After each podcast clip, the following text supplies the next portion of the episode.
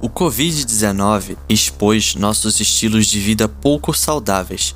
Você percorre a lista de riscos de morrer ou ficar gravemente doente em decorrência de Covid-19 e encontra, principalmente, as doenças ligadas à inatividade. Quem disse isso foi Robert Sellis, doutor especialista em medicina da família e diretor do The Sports Medicine Fellowship Program, em uma entrevista para a IRSA no início deste ano. Independente dessa discussão se as academias são serviços essenciais ou não, será que é seguro voltar a treinar? Tecnofit Talks seu papo de gestão.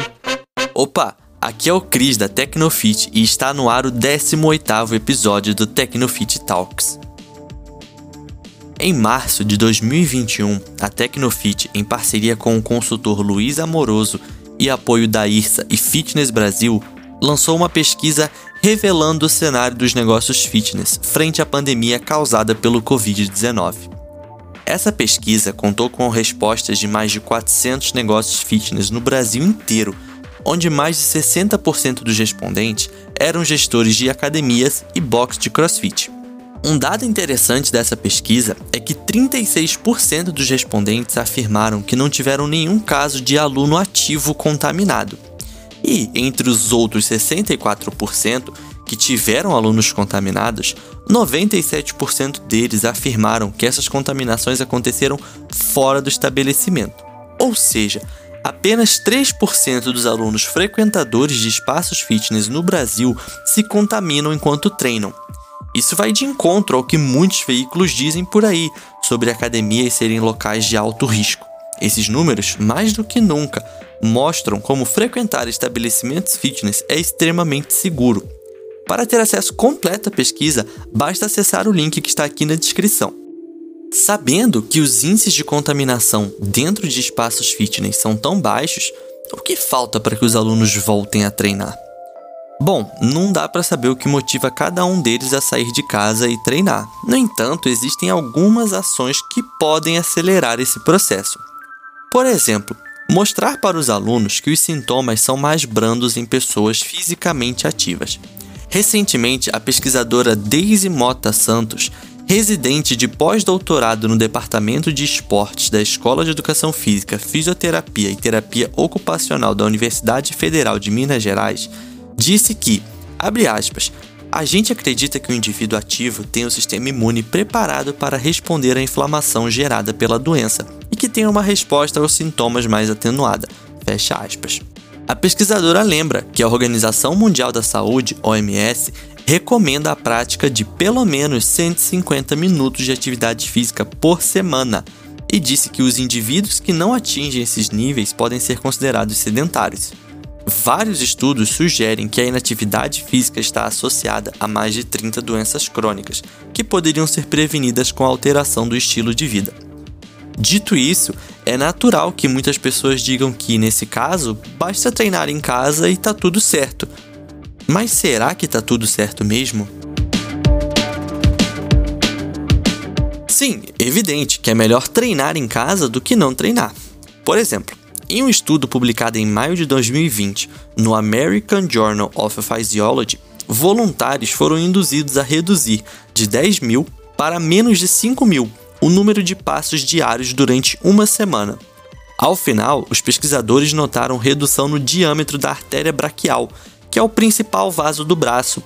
Notaram perda de elasticidade dos vasos sanguíneos e danos ao endotélio, camada de células epiteliais que recobre o interior das veias e artérias. O que nos mostra que o sedentarismo provocado pela quarentena pode contribuir para a deterioração da nossa saúde cardiovascular.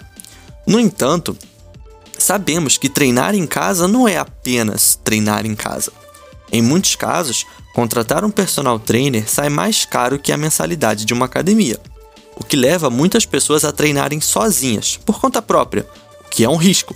Basta dar uma navegada nas redes sociais ou conversar com pessoas próximas que veremos pessoas que se machucaram tentando fazer algum exercício sozinhas, o que nos leva novamente aos negócios fitness, que são preparados para receber o grande público, têm profissionais estudados e preparados para fazer todo o acompanhamento necessário, principalmente das pessoas que estão iniciando.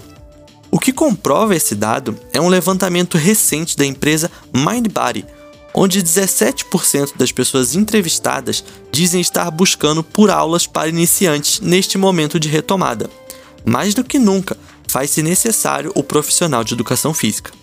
Outra coisa que pesa positivamente para o lado das academias é o fator segurança. Sabemos que em nosso país não temos condições de sair de casa para treinar na rua em qualquer horário do dia, por exemplo. Além da alta criminalidade, as ruas por aqui nem sempre são bem asfaltadas, o que pode ocasionar sérias lesões em corredores de rua. Por outro lado, treinar em uma esteira dentro de uma academia, um ambiente controlado, elimina os dois problemas citados anteriormente. Além de promover saúde, as academias servem como motivadoras para as pessoas saírem do sedentarismo. Segundo o levantamento da agência FAPESP, nos primeiros meses de confinamento houve redução de 35% no nível de atividade física e aumento de 28,6% no comportamento sedentário. Como passar mais tempo sentado e deitado, além de maior ingestão de alimentos não saudáveis. Isso mostra como, nem sempre, está tudo bem treinar em casa, já que muitas vezes as pessoas não treinam.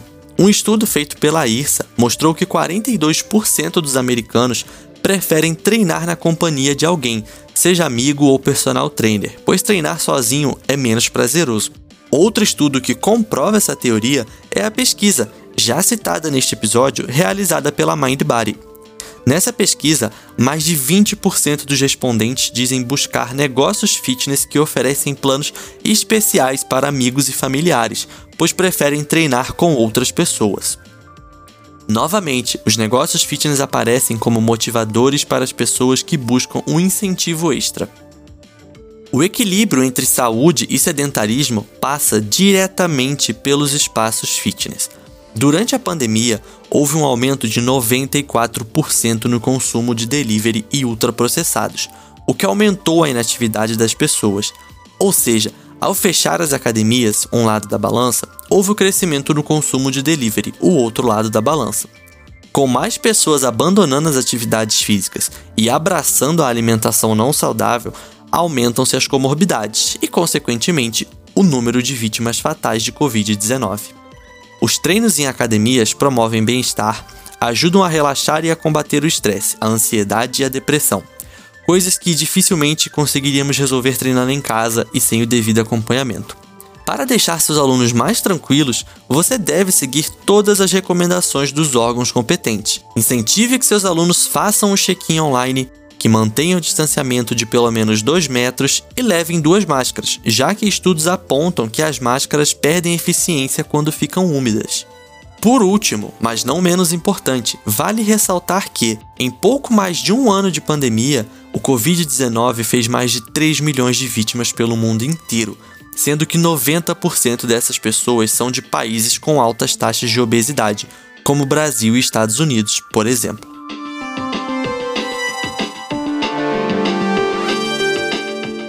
Todos os materiais utilizados para a gravação deste episódio estão disponíveis aqui na descrição. Você pode acessá-los, aprofundar suas pesquisas e usá-las para atrair mais alunos para o seu negócio fitness.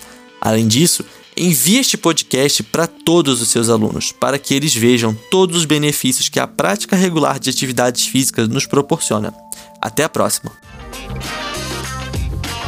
Tecnofit Talks seu papo de gestão.